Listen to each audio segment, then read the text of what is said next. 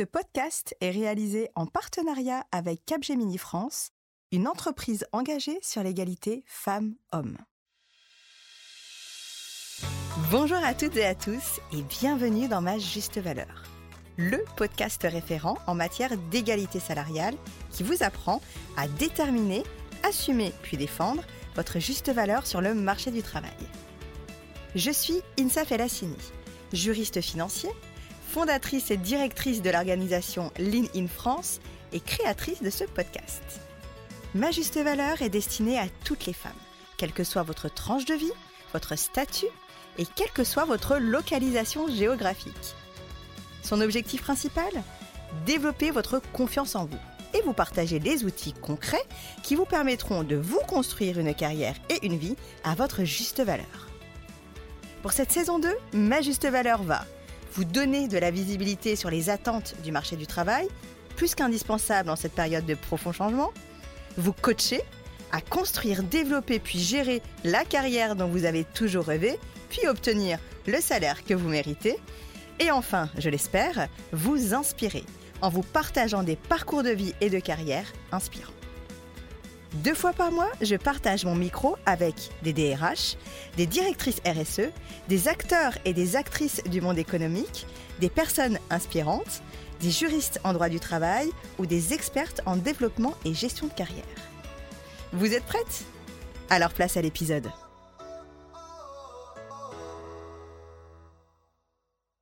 Aujourd'hui, j'ai l'immense plaisir de recevoir Rokaya Diallo. Rokaya Diallo est une journaliste, autrice, réalisatrice et podcasteuse reconnue pour l'ensemble de son travail en faveur de l'égalité raciale, l'égalité de genre et l'égalité religieuse. Rokaya est lauréate de plusieurs distinctions. Elle reçoit ainsi en 2016, lors de la cérémonie des European Diversity Awards à Londres, un hommage complet à son travail dans la catégorie journaliste de l'année. Rokaya est aussi conférencière qui intervient sur des questions sociétales pour de grandes institutions internationales et nationales en France et à travers le monde. D'ailleurs, elle a été la seule Française invitée pour l'inauguration de la Fondation Obama. C'est un véritable plaisir de recevoir aujourd'hui Rokaya Diallo, qui va nous partager son parcours de femme très inspirant. Bonjour Rokaya, comment vas-tu? Je vais très bien, merci. Et toi? Bah écoute, ça va, ça va. Rokaya, je suis très contente de te recevoir aujourd'hui euh, parce que tu es quelqu'un que je suis depuis très longtemps. Euh, je te connais avant même que tu me connaisses, comme, on, peut le dire. Et je t'ai découvert à travers euh, ton militantisme, ton professionnalisme, tes écritures, tes films, tes documentaires, enfin toutes tes activités professionnelles. Et, et, je trouve qu'en fait, quand, quand on apprend à te connaître à travers ces, à travers ces médias-là, on se fait une idée de toi qui, qui est très personnelle. et je me suis dit, ça serait intéressant de te rendre la parole et de te laisser te présenter et de nous dire toi-même avec tes mots qui tu es. Alors, qui je suis? Je suis une femme engagée. Mais l'engagement n'est pas mon métier. Mon métier, c'est d'être journaliste, réalisatrice et autrice de manière plus générale et c'est vrai que souvent on me, qualifie de militante et je trouve pas que ce soit infamant d'être militant, mais c'est vrai que c'est pas une profession. Et je trouve que parfois, notamment de la part de personnes qui sont pas forcément d'accord avec ce que je défends, il y a une manière de vouloir invisibiliser mon activité professionnelle, celle avec laquelle en fait je gagne ma vie tout simplement. Mmh, mmh, tout à fait, je suis absolument d'accord avec toi. D'autant plus, je trouve qu'il y a beaucoup de femmes euh, qu'on qualifie de militantes, alors que lorsque les hommes le sont, euh, de manière générale, on ne les qualifie pas de militants, mais on met le point et l'accent sur euh, leur activité professionnelle. Exactement, on, les on parle d'eux comme des intellectuels, alors qu'ils sont aussi militants que des personnes qui vont être étiquetées comme ça beaucoup plus facilement. Exactement, et tout le monde est militant finalement, c'est juste un volet, un volet de notre personnalité finalement, et de notre, de notre engagement dans la société et dans la société civile et c'est pas forcément euh, euh, une, un métier, ça l'est d'ailleurs pas du tout puisqu'on voit comment les militants, les activistes sont rémunérés. Euh, en général, c'est des bénévoles, donc ils ne sont pas rémunérés. Euh, Rokaya, comme tu l'as dit, tu es journaliste, tu es autrice, tu es réalisatrice, tu es une femme qui est à l'intersection de, de, beaucoup de choses et tu es la porte-parole pour beaucoup. En tout cas, tu es la porte-voix de beaucoup de femmes. dans, et dans ton discours, moi, personnellement, je me reconnais. Est-ce que ce que j'aimerais, euh, la question que j'aimerais te poser, c'est euh, comment euh, tu en es arrivé à porter tous ces, à bout de bras d'ailleurs, hein, à porter tout ça tous ces sujets-là et à devenir la porte-voix de toute cette génération de femmes que nous sommes. Et comment tu es passée de la petite fille que tu étais, l'étudiante, peut-être avec d'autres aspirations, à la femme aujourd'hui qui est écoutée, respectée et qui fait avancer les choses? Bah, tout d'abord, je te remercie pour tes mots, ça me touche beaucoup, d'autant plus que j'admire euh, ouais, vraiment ce que tu fais pour décomplexer les femmes par rapport à des sujets qui sont compliqués culturellement en France. Donc euh, voilà, j'apprécie, je te suis aussi depuis longtemps. Finalement, on s'est rencontrés assez récemment. Euh, je t'avoue que, étant petite, ni moi, ni les gens de mon entourage n'auraient pu me projeter dans la fonction qui est la mienne aujourd'hui. J'étais une petite fille très timide, une étudiante assez discrète mais en même temps, intéressée par ce qui se passait dans le monde, j'étais déjà intéressée par euh, les questions d'altermondialisme, d'inégalité entre les pays du Nord et les pays dits du Sud. Mhm. Euh, c'était le féminisme aussi, ça m'est venu assez tôt, mais euh, je le faisais de manière, à travers des lectures. J'ai commencé à m'engager dans des associations, mais de manière un peu discrète. Je venais aux réunions, je tenais des stands quand il fallait, etc. Et c'est comme, j'ai l'impression que hum, il y a des, choses qui se sont produites dans, l'actualité française qui m'ont vraiment, vraiment choquée, notamment les révoltes à Clichy-sous-Bois en 2005. Mhm. Et, et, à ce moment-là, j'ai vraiment eu, été désireuse, pas forcément de prendre la parole à titre individuel, mais d'imposer un autre discours sur ces sujets-là, sur les sujets de quartier populaire et de minorité. Et, j'ai l'impression que que le journalisme s'est imposé à moi. C'est-à-dire que je, je, je, crois que quand j'ai, à partir du moment où j'ai voulu défendre ces causes, ma personne, qui est quand même quelqu'un d'assez réservé et discret, était complètement transfigurée par le désir de dire euh, des choses et de, de certaine manière de défendre ce qui me mmh semblait juste. Et, euh, et c'est surprenant hein, pour des gens qui me connaissent bien ou qui me connaissent depuis longtemps parce que dans ma vie quotidienne, je ne suis pas la personne qui forcément prend beaucoup d'espace ou lors d'un dîner parle beaucoup, etc. Je, je reste quand même quelqu'un d'assez réservé. Mais à partir du moment où j'ai la parole, où j'ai un micro pour dire quelque chose qui me tient à cœur, je pense que tout disparaît autour de moi et que je reste tellement, tellement concentrée et investie dans, dans ce que j'ai envie de dire que j'en perds en fait euh, la, la, conscience même du regard des autres. C'est très vrai parce que quand on est dans la sphère privée, tu es très timide, tu es très réservé et tu te déploies comme ça quand on parle de sujets qui te touchent et, euh, sur lesquels euh, tu as aussi quelque chose à dire. Donc, euh, je suis complètement d'accord avec toi sur cette analyse. Euh, on sait qu'il y a beaucoup de femmes qui ne s'autorisent pas d'aller là où elles ont envie d'aller. elles sont journalistes, elles restent dans le journalisme. Elles sont autrices, elles restent dans l'écriture. elles sont réalisatrices, elles restent voilà, dans le... Elles sont réalisatrices, juristes, peu importe la sphère professionnelle dans laquelle elle évolue, en tout cas, elle s'enferme dedans. Ce qui me frappe dans ton parcours et ce qui me frappe dans ta personnalité, c'est malgré le fait que tu sois quelqu'un de réservé, quelqu'un de timide, euh, pourtant, dans la sphère professionnelle, tu as cette capacité à te déployer et, euh, toujours à, aller vers des challenges et aller vers des choses dans lesquelles on t'attend pas du tout, quoi. Bah, disons que j'ai eu cette chance euh, d'avoir une trajectoire qui m'a permis de mesurer mon potentiel beaucoup mieux que si j'avais été dans une trajectoire plus classique. Mhm. Euh, le premier challenge auquel j'ai vraiment fait face et pour lequel il a vraiment fallu que je m'asseye en me disant Ok, Rogaya, tu es capable, c'est le premier livre qu'on m'a proposé d'écrire. On m'a proposé d'écrire un livre sur le racisme. Et j'ai été dans une collection, donc chez Larousse, euh, c'est le philosophe Vincent Spédès, donc qui dirigeait une collection de philosophie. Mhm. Et je me suis dit Mais qu'est-ce que, enfin, en philo sur le racisme, il y a euh, Malcolm X, il y a Angela Davis, il y a Jean-Paul Sartre. Mm, qu'est-ce mm. que Rokhaya Diallo va dire euh, de plus, en fait? Et donc, j'étais un peu accablée par cette proposition. Et ce qui m'a encouragée, et c'est vraiment quelque chose qui, que, que j'ai emporté avec moi, euh, c'est de me dire, bah, en fait, si cette personne croit en toi, mm-hmm. tu n'as pas de raison de moins croire en toi qu'une personne qui t'est étrangère et qui voit quelque chose chez toi, qui voit une capacité. C'est puissant ce que tu dis, ouais. Mm, et c'est vraiment ça qui m'a fait, ok, voilà, si lui pense que tu peux écrire un livre, tu peux écrire un livre. Il n'y a aucune raison que cette personne ait davantage confiance en toi que toi-même. Et ça m'a énormément aidé à, d'une certaine manière, euh, me confronter à des, à des défis qui me semblaient euh, complètement disproportionné par rapport à mes capacités. Et l'autre chose, c'est que, hum, en fait, dans ce que je dis, dans mon engagement, il y a énormément d'affirmations, d'analyses de, de, que je fais qui, qui, sont très décriées, qui font l'objet de beaucoup d'opposition. Et du coup, on m'a bloqué énormément de portes. C'est-à-dire que j'ai perdu énormément de boulot parce que je prenais la parole. Il y a des endroits où j'étais euh, complètement blacklistée euh, parce qu'on estimait que j'étais pas bienvenue, parce que trop, trop radicale, etc. Et du coup, en fait, en perdant les opportunités, opportunités professionnelles, pardon, ben, j'étais obligée de m'en créer. C'est-à-dire que bah, une porte qui se ferme, il faut en, défoncer une ou la créer si elle n'existe pas. Donc euh, percer le mur, euh, etc. Et donc, ce que je dis, c'est que l'adversité rend créative. c'est que bah, d'une certaine manière, bah, quand j'ai plus, quand il m'a été impossible de faire des chroniques à la télévision, j'ai commencé à faire des documentaires en me disant, bon, bah, c'est le moment ou jamais, ça m'intéressait depuis longtemps, je vais faire un documentaire et je suis complètement autodidacte. Donc maintenant, quand je repense à la manière dont j'ai fait mon premier documentaire, je me dis, mais c'était n'importe quoi. J'ai écrit en faisant le film. Donc maintenant, je sais qu'il faut écrire vraiment le film, euh, enfin, en tout cas, vraiment écrire un synopsis détaillé et un scénar avant de se lancer. Mais en même temps, j'ai appris euh, à vitesse grand V. Je filmais, je suis allée tourner aux États-Unis. On n'était pas beaucoup. Il y a ma productrice qui avait une jeune boîte de prod aussi qui m'a accompagnée. Donc avec peu de moyens, mais en même temps, ça a été une super école. Et euh, c'est comme ça que j'ai décidé d'écrire une bande dessinée, enfin, de, de, oui, de faire le mmh scénario d'une bande dessinée une première bande dessinée, de faire une exposition à partir d'un livre de photos, parce qu'en fait j'étais obligée d'inventer des formes euh, là où on ne pourrait pas me bloquer tout simplement. Euh, c'est très puissant ce que tu dis, Rokaya, parce qu'effectivement, on a cette image de la successful woman à qui toutes les portes, on a déroulé le tapis rouge, à qui toutes les portes se sont ouvertes, et finalement un peu tu vois, comme on dit, d'une comète, quoi. Euh, quelqu'un qui est arrivé, euh, qui a tout chamboulé sur le paysage médiatique et qui s'est imposé euh, naturellement. Et ce qu'on voit pas, c'est le revers de la médaille et tu en parles. Et j'aimerais en parler avec toi parce que j'aimerais vraiment que les gens, quand je dis que c'est vraiment c'est une interview, j'aimerais que les gens apprennent à te connaître. C'est que je pense qu'il y a beaucoup de gens qui ne te connaissent pas et qui ont une idée de qui tu es. Mmh et je pense que c'est important qu'on te connaisse plus parce que tu as beaucoup de choses à, à nous apprendre, à nous les femmes et même les hommes d'ailleurs. Et du coup, euh, c'est vrai que toi, tu, as pris la parole à un moment donné, tu as, été authentique dans ta prise de parole, tu as fait...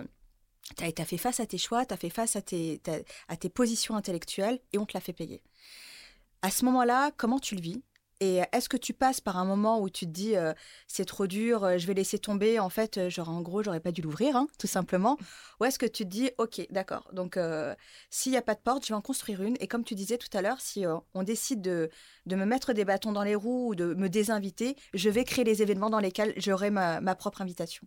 Bah, disons que moi, j'ai euh, j'ai eu une entrée dans le monde du journalisme assez mmh facile. C'est-à-dire qu'on est venu me chercher pour faire euh, une chronique sur Canal+, et pour être euh, commentatrice politique sur RTL. Mmh Donc, je suis vraiment rentrée par la grande porte dans des émissions prestigieuses, dans un exercice, en plus, enfin, l'exercice du débat, d'analyse politique, ça reste encore très masculin aujourd'hui. Donc, sans me rendre compte, en fait, de la difficulté du fait d'être mmh journaliste.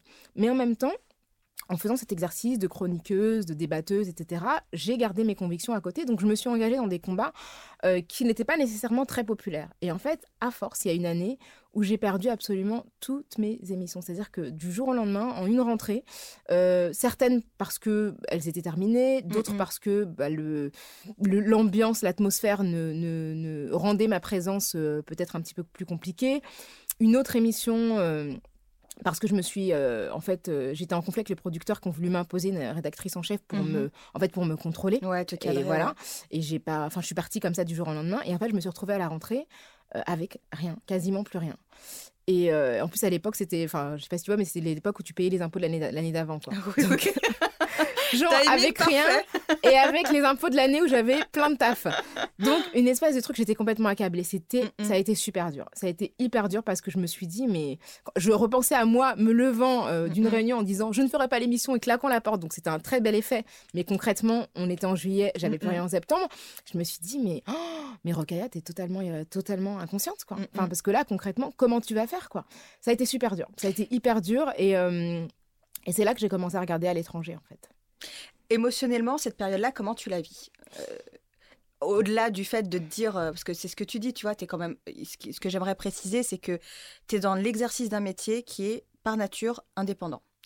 T'as pas de, pas un salaire qui tombe à la fin du mois euh, sur lequel tu peux euh, faire des prévisions, euh, des projections, etc. Tu travailles beaucoup une année, bon bah voilà, tu, tu gagnes plus ou moins beaucoup d'argent. Tu travailles pas une année, bah, quand on travaille pas, on gagne de toute façon jamais d'argent.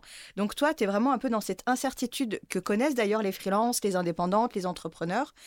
Et du coup, quand on perd comme ça un peu du jour au lendemain tous ces contrats, qu'on a des obligations financières, comme tout le monde, tu as besoin de manger et d'avoir un toit sur ta tête, est-ce que as, comment tu vis ça? Est-ce que tu es, prise d'une espèce de crainte et, euh, tu dis je me mets en mode survie, il faut vraiment que je trouve quelque chose?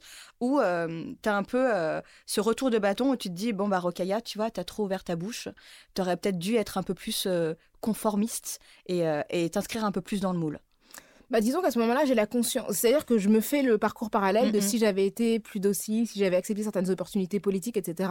Et de quelle aurait été ma vie.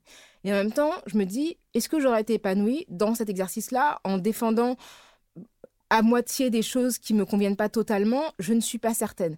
Donc c'est dur, mais je pense que j'ai vraiment euh, un état d'esprit assez confiant. Mhm. Et je me dis, c'est pas possible en fait que, que à un moment donné, je retombe pas sur mes pieds. Et en même temps, je commence à recevoir des sollicitations euh, à l'étranger. Euh, quelques temps plus tard, bon, je, je- je fais un documentaire. Mhm. Et je fais ce documentaire, et c'est mon premier documentaire, et je me dis, bon, bah, je vais en refaire un autre, en fait, après, parce que parce que euh, parce qu'il faut que je fasse un documentaire, et je vais voir la chaîne, en fait. Et je vais leur dire, écoutez, vous m'avez lâché, vous m'avez pas défendu auprès de la prod, Mhm. je veux faire un documentaire, je veux le signer avec vous. Et la chaîne, en fait, bah, ils n'étaient pas très à l'aise, en fait, parce que franchement, c'était vraiment dégueulasse. De... Ouais. Enfin, moi, j'ai jamais vu d'émission où on lâche la présentatrice pour une rédactrice en chef obscure, enfin, euh, Ouais, qui ouais, était même pas, qui était, enfin, je dis obscure dans le sens où elle n'était pas compétente non plus. C'est Mm, aussi mm. pour ça, c'était aussi une des raisons de mon conflit, de mon conflit. Et je pense qu'ils se sentaient pas bien, et du coup, ils ont accepté euh, qu'on fasse ce documentaire ensemble. Alors, ça compensait pas complètement, mais ça m'a remis dans une énergie créatrice en fait, ou sur un sujet qui était à l'époque le cyberharcèlement qui n'était pas du tout un sujet, on était en Mhm. 2013, donc il n'y avait même pas de mots en fait pour parler de cyberharcèlement, mais euh, qui était avant-gardiste, où vraiment euh, j'ai suivi à la fois mes histoires de cyberharcèlement, un procès dans lequel je me suis engagée, et j'ai voulu aller voir d'autres personnes, et donc j'étais dans quelque chose de créateur, euh, et l'année suivante en fait, j'avais quand même déjà été identifiée à l'étranger, Mhm. et je faisais des conférences régulièrement. Et en fait, l'année suivante, je suis allée aux États-Unis pour faire la projection de mon premier documentaire. Donc voilà, pour dire qu'il voyageait déjà. Donc c'était quand même quelque chose de gratifiant. Mhm. C'est-à-dire, à défaut, à défaut d'être rémunérateur, il y avait un côté, bon, j'ai quand même une projection de mon documentaire à New York. Ouais, il y a de la reconnaissance. en C'est quand même une reconnaissance Mhm. super importante. Et à New York, lors de cette projection-là, il y a une jeune femme française, enfin oui, une jeune femme française qui est installée à New York depuis 20 ans, euh, qui vient me voir, qui me dit, écoute, j'hallucine, je suis partie de France parce que euh, elle est noire en fait, d'origine nigériane. Mhm. Elle me dit, je suis partie de France parce que je me suis dit qu'en tant que femme noire, je pouvais rien faire. Je suis allée aux États-Unis en me disant, c'est là-bas que je ferai carrière. Et quand je vois ton documentaire, est-ce que tu dis dedans Mhm. J'hallucine parce que je pensais pas que cette question pouvait être formulée de cette manière-là. Et Tu peux fait, redonner- nous redonner le nom de ce documentaire? Il s'appelle Les Marches de la Liberté. Mhm. Les Marches de la Liberté, il date de 2013. Et euh, ça, ça faisait un parallèle entre les droits civiques aux États-Unis et la marche pour l'égalité et contre le racisme en France dans les Mhm. années 1980. Et en fait, elle me dit, euh, je me reconvertis là, je veux faire du coaching et je veux manager des gens. Mhm. Et je veux que tu sois mon premier talent, en fait. Et, euh, et franchement, ça a été une rencontre euh, complètement transformatrice. C'est-à-dire que moi, j'étais un peu quand même dans quelque chose, euh, une forme d'humilité très française, euh, où quand on est une femme, on, on se la raconte pas trop. Ouais. Et elle me dit, mais alors, avant de commencer avec toi, je veux savoir qui est ton staff? Je dis, mais j'ai pas de staff. Mhm. Elle me dit quoi? Mais comment Enfin, genre, t'as fait tout toute seule? Elle me dit, attends, t'es fille d'ouvrier? Euh, T'as appris à faire des films toute seule, à faire de la télé toute seule, à écrire toute seule Et. Enfin, elle était estomaquée. Et, Ouais. je, et je me dis, mais quand elle le formule comme ça, tout d'un coup, je me dis, mais oui, c'est vrai. Enfin, je. J'ai. j'ai- j'ai- J'ai appris des choses, en fait. Je me suis imposée dans des domaines qui n'étaient pas prévisibles, étant donné la condition sociale de ma famille. Et Tu t'es euh, construite toute seule. bah, en tout cas, de ce point de Mhm. vue-là, avec évidemment l'aide, euh, parce qu'il y a mes parents, etc. Donc, avec un, un- un environnement fami- familial qui m'a énormément porté. Mais ce que j'ai appris à faire, c'est-à-dire écrire, faire des films, euh, accompagner le montage du film, etc., bah, je l'ai appris en fait euh, en le faisant. Sur le tas, ouais. Et tout d'un coup, je me suis dit, ah ouais, en fait, il faut que. Elle me dit, mais moi, c'est ça que je veux promouvoir en fait. C'est la fille d'immigrés, la fille d'ouvrier, Mhm. euh, qui fait face à la diversité en France, mais qui y va et avec ses propres moyens. Mhm. Et donc, elle m'a accompagnée et elle m'a vraiment. euh, elle a vraiment créé un déclic chez moi, qui est la valorisation de mon travail. En fait. Tout d'un coup, je me dis, mais oui, mon travail a cette valeur-là aussi. Quoi. C'est très. Et elle super- s'appelle, je veux la nommer quand même, elle s'appelle Yasmina Edwards. Yasmina Edwards, merci beaucoup.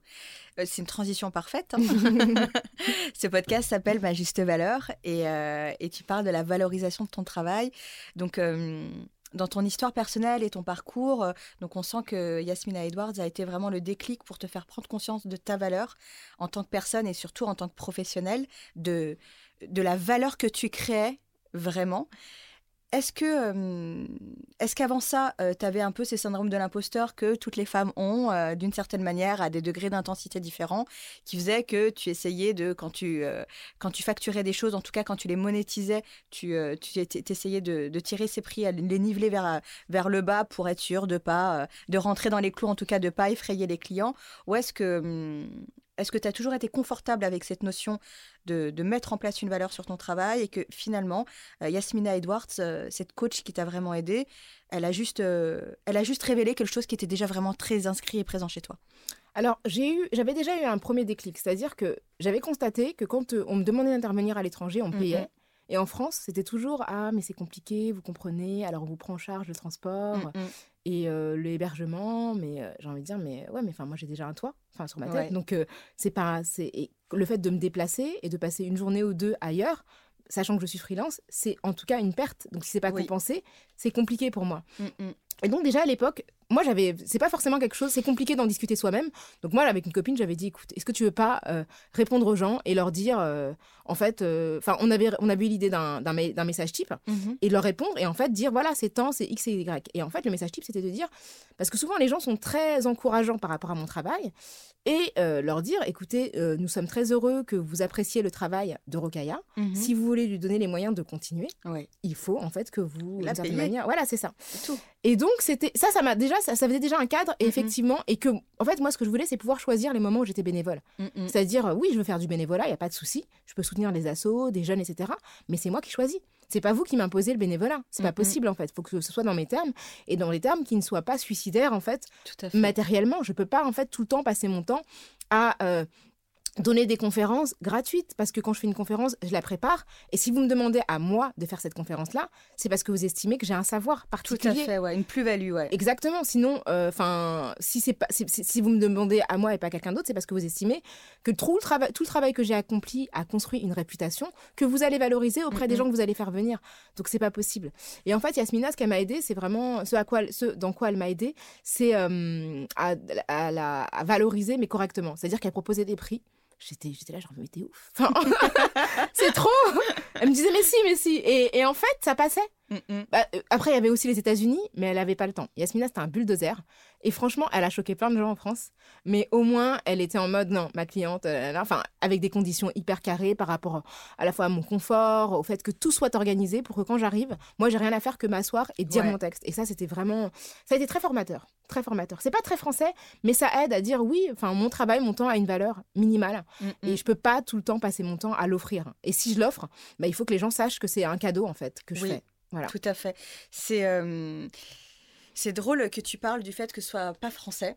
Effectivement, c'est pas français. Moi, je le vois hein, avec le travail que je fais. Euh, c'est pas français de vocaliser sa valeur. En tout cas, c'est pas inscrit communément dans la culture française de vocaliser sa valeur et de l'affirmer de manière assertive. Et, euh, et du coup, effectivement, le fait que tu aies pu le faire, euh, c'est déjà aidant pour toi, mais ça ouvre la porte aussi pour beaucoup d'autres femmes. Comme tu l'as dit tout à l'heure, Kaya, tu as évolué pendant longtemps et tu continues d'ailleurs, hein, on va pas se le cacher, d'évoluer dans un univers très masculin. Mmh tu es récurremment la seule femme euh, sur un plateau télé avec des hommes, des boomers, hein, on est d'accord, des hommes blancs de plus de 50 ans. Euh, et, je, et on, te, on, fait, on fait souvent appel à toi pour aller dans des conférences, etc., qui sont pas forcément des conférences qui sont liées euh, à la place des femmes dans la société, des conférences politiques, euh, économiques, etc., où t'es, les personnes qui sont speakers avec toi sont des hommes. Est-ce que tu penses qu'il y a un biais il euh, y a un biais de genre quand on fait appel à une femme conférencière, euh, quand on fait appel à une femme sur un plateau télé. Euh, est-ce qu'il y a un biais de genre sur le fait que on va plus spontanément vouloir rémunérer le travail d'un homme plutôt que celui d'une femme, et d'autant plus une femme issue des minorités? Je pense qu'il y a un biais. Il y a plein de choses qui se produisent. C'est-à-dire que moi, en plus d'être une femme, je suis sur des questions de droits humains. Ouais.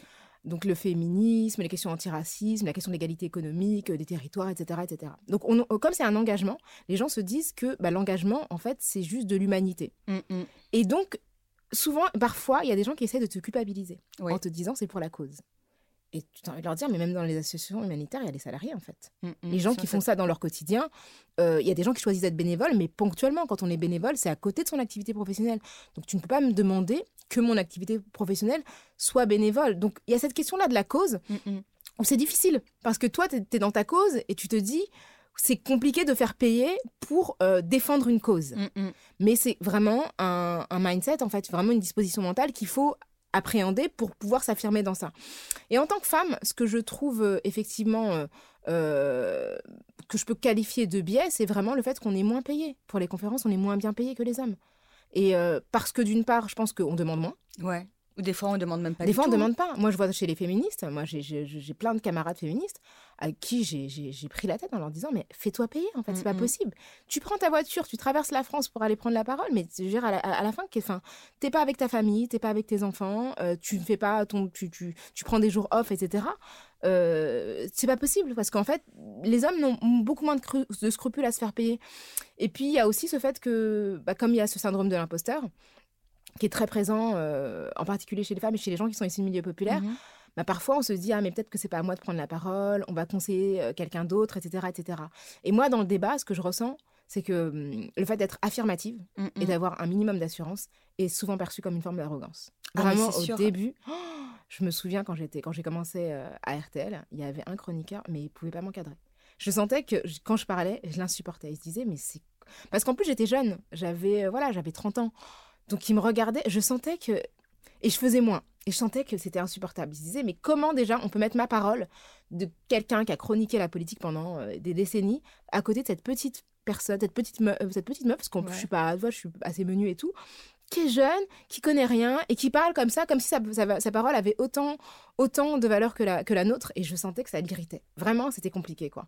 Et aujourd'hui, je ressens qu'il y a des gens que ça pique de voir une femme dire non, je ne suis pas d'accord, et voilà pour quelle raison, je pense que X ou Y. Parce que pour eux, c'est. Euh, et de pas être aussi dans ce truc de séduction. Parce que tu vois, en tant que femme, bah voilà, euh, ce qu'on attend de toi, parce qu'on est élevé souvent comme ça en France, c'est que tu sois souriante, que tu sois agréable, que tu dises oui, enfin, votre avis, euh, vous, à vous, homme, m'intéresse beaucoup.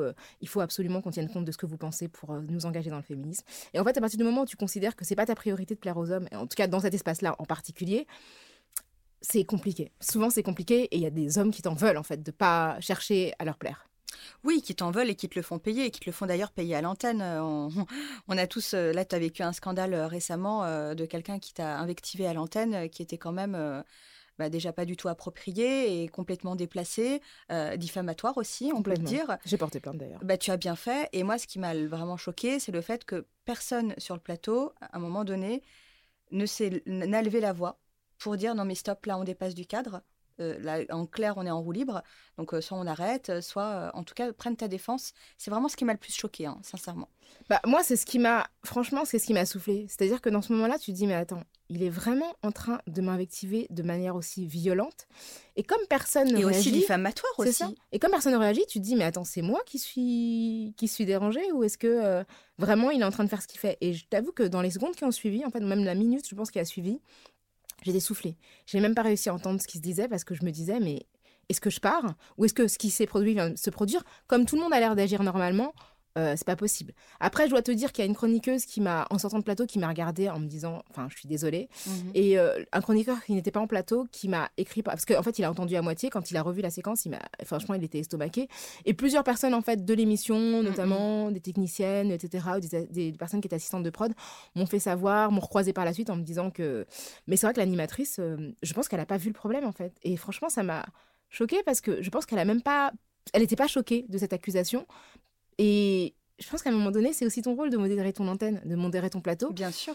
Donc soit elle n'était pas en désaccord avec ce qui s'est dit, soit vraiment euh, il y a un problème de compréhension de la violence en fait. Mais moi je trouve que c'est vraiment une image qui peut représenter ce que beaucoup de femmes vivent en entreprise finalement, ou dans le monde du travail de manière générale, parce que finalement ce plateau de télé c'est aussi ton travail, tu vois, c'est un peu ton lieu de travail, même beaucoup.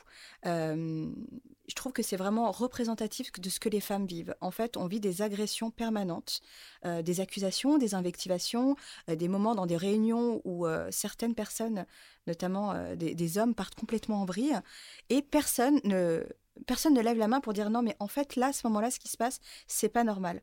Et je trouve que. Bah, à, plusieurs titres, Rokaya, euh, ce que tu vis, finalement, ça ouvre la porte à beaucoup de gens parce que suite à, euh, à cet épisode-là, il y a beaucoup d'encre à couler, beaucoup de gens en parlaient, beaucoup de gens ont mis ça en parallèle à ce que d'autres femmes vivent dans le, monde, dans le monde du travail, dans leur propre cadre. Et je pense que ça a permis la prise de conscience de beaucoup de personnes. Mais c'est vrai que toi, finalement, tu es un peu une pionnière dans ces cas-là, hein, et tu beaucoup de pionnières dans plusieurs sujets. Du coup, tu prends ça en pleine figure. Comment tu fais encore pour avoir parce que c'est très euh, c'est super c'est magnifique d'être la pionnière et, et d'être celle qui ouvre la porte et qui euh, ouvre la voie à tout le monde etc mais bon euh, à, bout d'un moment humainement c'est aussi très lourd à porter. Comment toi tu fais pour pour garder déjà ton calme? Bravo, parce que sur le plateau, moi, c'est ce qui m'a vraiment le plus euh, marqué, c'est le calme euh, que tu, tu, as gardé. Mais surtout, comment tu fais pour, euh, comment tu fais pour pas baisser les bras, en fait? Est-ce qu'à un moment donné, c'est pas trop dur? Je t'avoue qu'au début, durant les premières années, je me suis interrogée sur le sens de tout ça. C'est-à-dire que tu te dis, je fais un débat et je recommence encore et encore, et j'ai l'impression que finalement ça bouge pas, que je suis isolée autour de la table et que et que c'est violent en fait parce qu'on m'interrompt, parce que parfois on me voilà on me parle dans des propos, euh, alors je me défends hein, mais c'est difficile. Et en même temps, la chance que j'ai c'est que ça se passe dans l'espace public, donc euh, il y a quand même des gens qui me soutiennent. C'est-à-dire que tu fais le parallèle avec des gens qui le vivent dans le cadre dans leur cadre professionnel, mais dans le cadre de réunions où finalement l'audience est plus restreinte. Et en fait, il y a personne en fait qui, qui, qui va témoigner de ce qu'elles ont vécu et pouvoir les soutenir. Mm, mm. Moi, c'est vrai que sur le coup, euh, j'étais seule. Mais en fait, après, la vidéo a été vue des millions de fois. Et donc, du coup, il y a plein de gens qui m'ont envoyé des messages de soutien en me disant que c'était scandaleux. Et donc, ça m'a permis de relativiser et de mettre en perspective ce moment-là dans le regard de millions d'autres personnes qui m'ont dit, euh, franchement, quoi qu'on pense de ce que tu dises, ça, c'est abject, c'est scandaleux. Et, euh, et, donc, c'est ce qui m'aide, en fait. Ce qui m'aide, c'est vraiment les gens euh, qui me regardent, qui m'écoutent et qui me disent, en fait, on, on, trouve que ce que tu dis, ça nous aide, en fait, ça nous aide.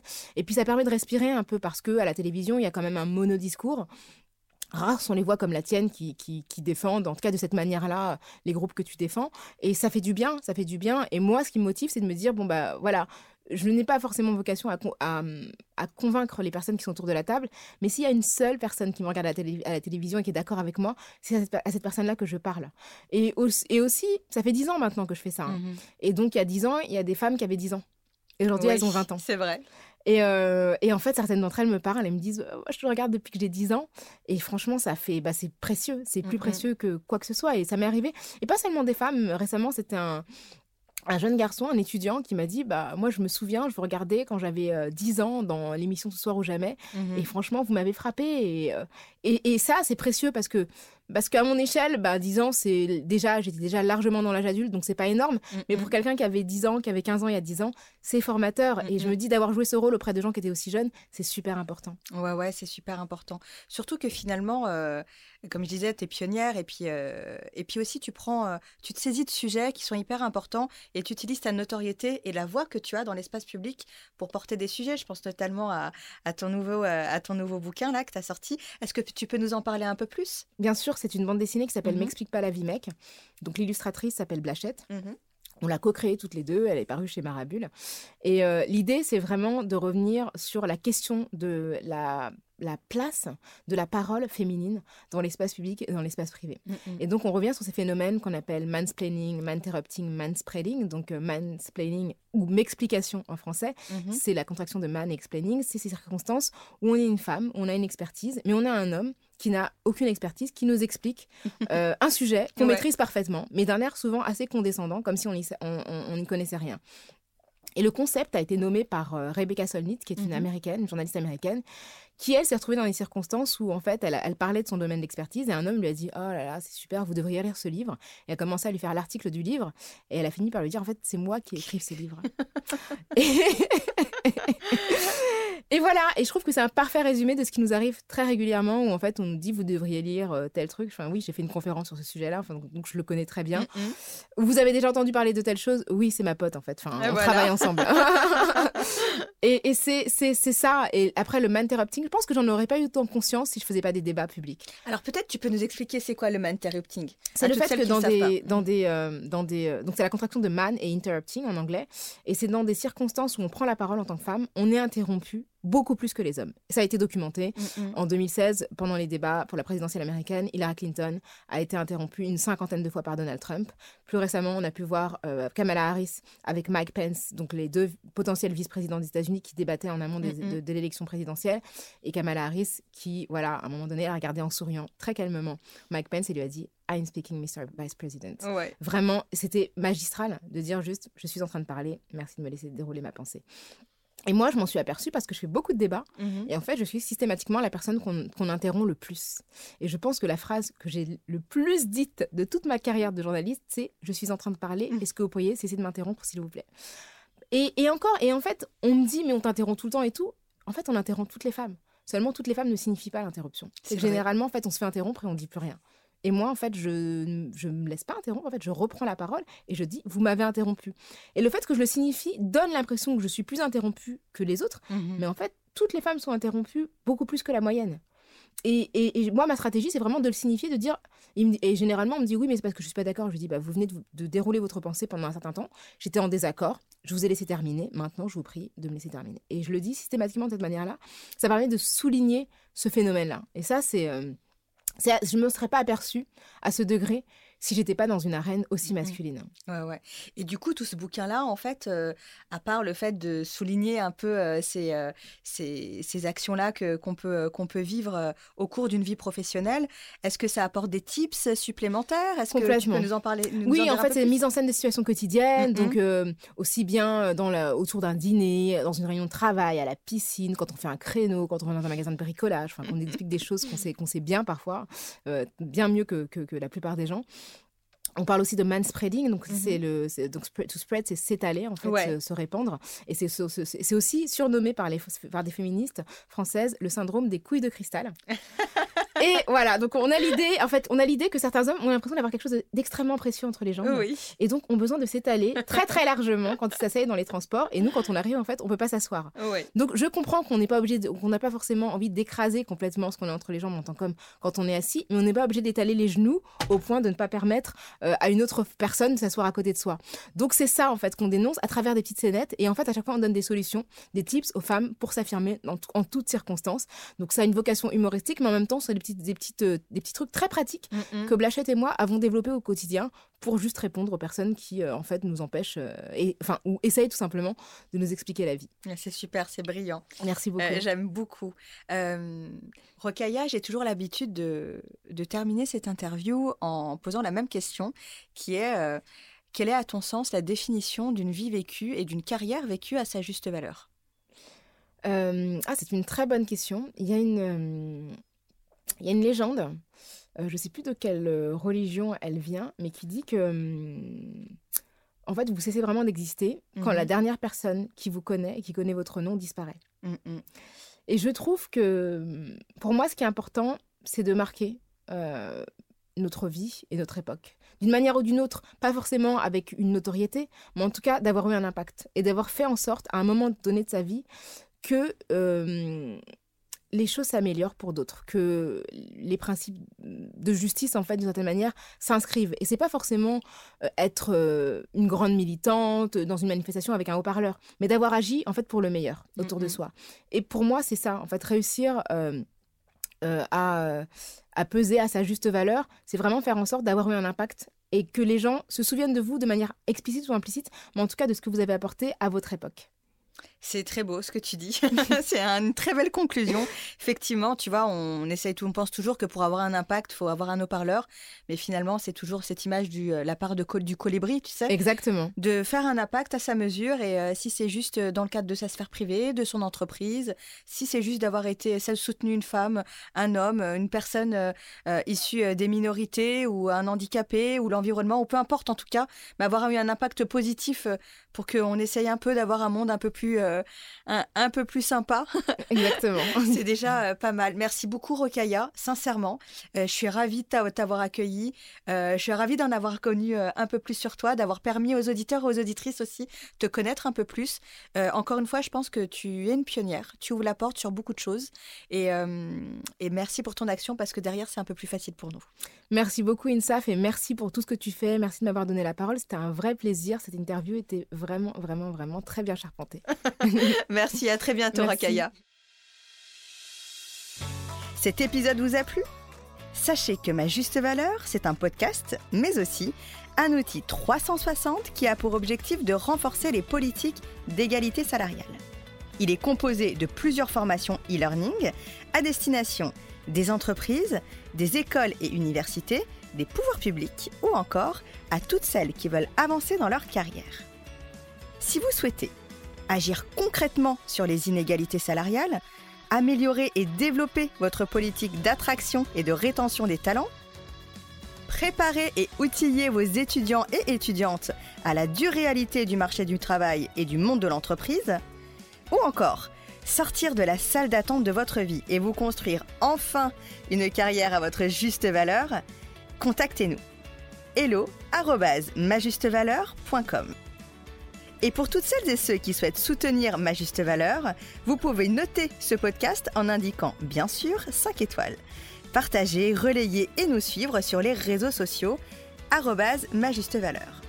Enfin, souvenez-vous, c'est votre job de connaître votre juste valeur. Alors, déterminez-la, assumez-la et défendez-la.